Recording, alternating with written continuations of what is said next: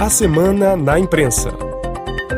Tatiana Ávila. As revistas francesas desta semana voltam a tratar do conflito entre Israel e o Hamas, mas desta vez apresentando uma retrospectiva da Terra Santa. Com o Natal, os olhares se voltam especialmente para Jerusalém, terra sagrada para os cristãos, judeus e para os muçulmanos, e que concentra templos, monumentos e locais históricos de extrema importância para as três religiões. Este ano, a cidade não vai contar com a presença dos milhares de turistas que normalmente escolhem o nascimento de Cristo para visitá-la. A revista L'Express traz na capa a reportagem Jerusalém, 3 mil anos de paixões, em que destaca a história da cidade totalmente ligada à religião e os problemas por ela enfrentados.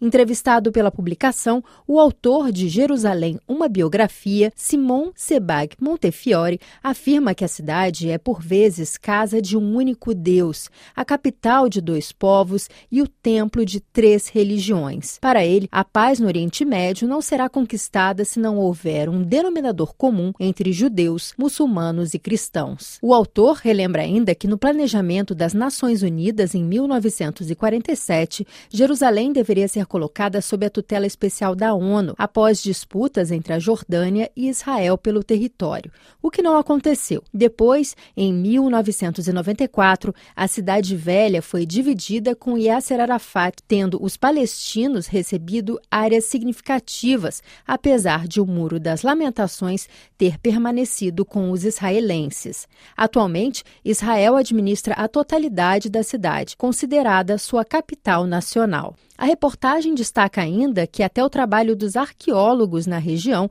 é prejudicado por esta guerra santa. Com as inúmeras disputas pelo território, cada centímetro de terra onde se escondem traços do passado pode ser usado como pretexto para comprovar raízes e legitimar um ou outro povo.